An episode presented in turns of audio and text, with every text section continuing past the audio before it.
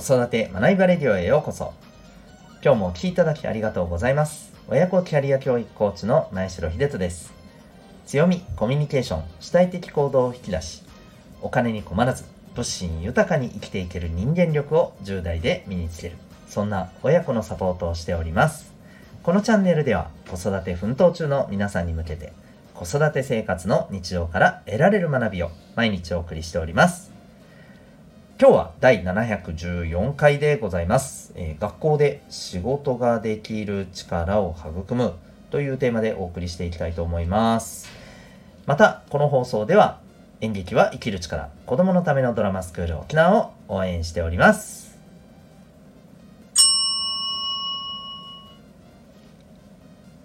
さて、今日の本題なんですけれども、少し前の放送でですね、えー、学え勉強ができるということと仕事ができるっていうこと、うん、この2つはまああの共通してる面と、え違う面があると。うんなので、えー、まあ、どちらもね、できるようにお子さんをね、こう伸ばしていきたいということであれば、えー、この共通してる部分と、まあ、異なってる部分、どちらもね、えー、こうポイントをつかんで伸ばすことが重要ですよというね、お話をさせていただいてます。詳しくは、あの、えー、2、3日前の、はい、回になると思うんですけれど、えー、ぜひそちらをお聞きいただけたらと思いますけれど、えー、今日はですね、まあ、そこの話に若干ちょっとこう補足的なところで、はい、あのー、あ、これちょっと触れておいた方がいいかなと思ったので、えー、そんなお話をしていきたいなと思います。え、まあ、それは何かというとですね、まあ、今日のテーマタイトル通りなんですけどもあのいわゆる学校で、えー、仕事ができる、まあ、力を身につけるためにはじゃあどんなことがポイントなのかということでですねこれあのズバリ、えー、部活とか、うん、あとはそうですね行事まあ行事はちょっとまた少し違うかもしれませんかねもう一番はでもやっぱり部活だと思うんですよねはい。えー、それがやっぱり一番なのかなっていうふうにね思っています。これなぜかというとですね、えー、それこそあの先日の放送とこれちょっと重複する内容ですけれども、えー、勉強ができるっていうのは決まった答えをこう正確に、まあ、理解して再現する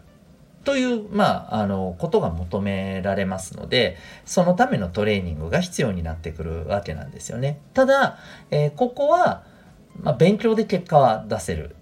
けれども、仕事ではと言われた時に、うん、まあ、もちろん仕事のあの業務の種類にもよりますけれども、定型化されたね、あのものもありますんでね、ルーティンワークみたいなのもありますよね。だから、そういったものであれば、まあ、まだしも、え、やっぱりこう、あの、仕事で特にね、えー、やっぱり営利を上げていく、うん、売り上げを上げていくとか、こういったところで結果を出すためには、やっぱちょっとそれでは、あの、ちょっと違うと。仕事で、えー、仕事ができるというね、そういう部分ではないという話をさせていただいたんですけども、えー、じゃあ学校での活動の中では、決められた答えを出すっていう、そういう力しか磨けないのかっていうと、決してそんなことはないわけじゃないですか。で、その代表的なのが、えー、部活だと僕は思うんですよね。それこそ、まあ、あの、運動系の部活であれば、やっぱり、まあ、もちろん、こう、どこに目標を置くかっていうのは、まあ、そこの、ね、部のチームのその時の強さにもよるとは思うんですけれども、まあ、例えばえー、県内でベスト8を目指そうとか、例えばそういう、あの、そのぐらいね、えー、結構強いところですよね、そうなってくるとね。まあそういう、あの、チームであれば、えー、当然のことながらそこを目指していくためには、これをこうすれば絶対に行く、なんていう保証はないわけじゃないですか。例えば自分たちがこういう練習メニューをこれだけきっちりやったから絶対にベスト8に進出できるかっていうと相手次第だったりするし相手も自分たちを研究してくるわけだからまたそれにどう対応するかとか、うん、あのいろんな不確定な要素っていうものをこう乗り越えていかないといけない。うん、そこがいわゆるですねあの答えが決まってない、えー、正解がこうすれば絶対に出るっていうことが決まってない、えー、環境下においてどう結果を出すかっていう力が磨かれることにつながれるわけですよね。うん。だからこそ、あの、僕はやっぱり部活は、あの、しておいた方がいいと思いますし、考えてみると、部活で結果を出してきた人って、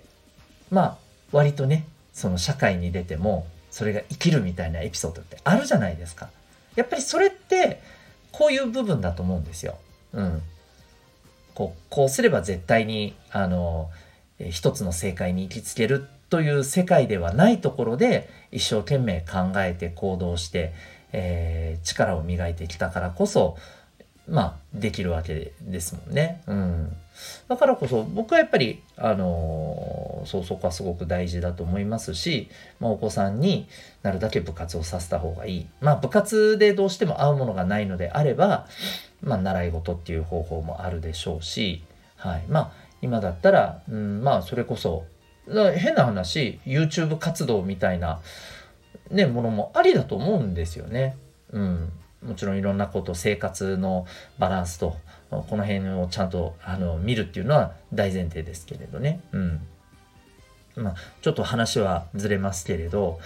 えー、最近有名なあの中学生の YouTuber いますよね。えっ、ー、とちょんまげ小僧っていうご存ご存知の方結構いらっしゃると思うんですけど、あの、まあ、初めてお聞きになった方はぜひ調べていただけたらと思うんですけどね。えっ、ー、と、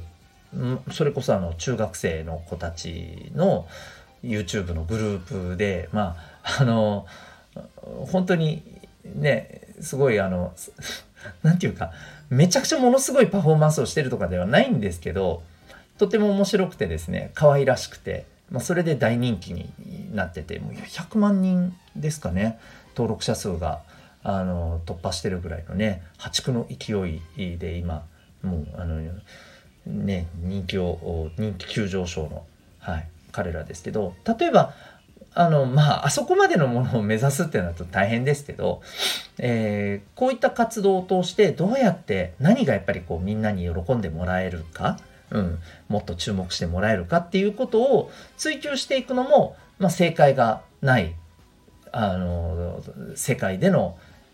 ねやっぱりこう努力とあのこう行動と振り返りっていうものが必要になってくるわけじゃないですかそこで磨かれるわけじゃないですか。うん、だこういったものだって僕はありだと思うんですよね。はい。まあそんな風なあのことで学校の活動の中でもそのいわば仕事で結果を出す力っていうのは、まあ磨きますよと。うん。そういうことも大切ですよというね、えー、ところで、まあ改めて、あの、ね、まあ、あの、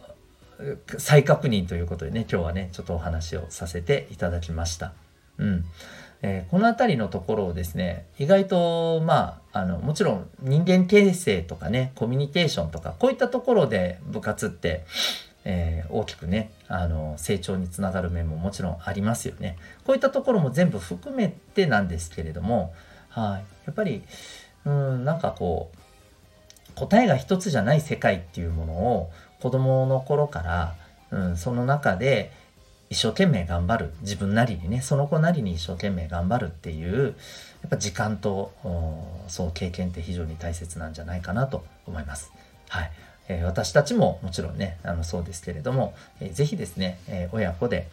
うーん、なんか自分なりに考えて行動して、えーまあその中でエラーがあったり、トライがあったり、成功があったり、えというところをね、こうサイクルを回していけるようなね、うん、そんな日々を過ごしていけたらいいんじゃないかなというお話でございます。ということで、今日はですね、え学校で仕事ができる力を育む、そんなテーマでお送りいたしました。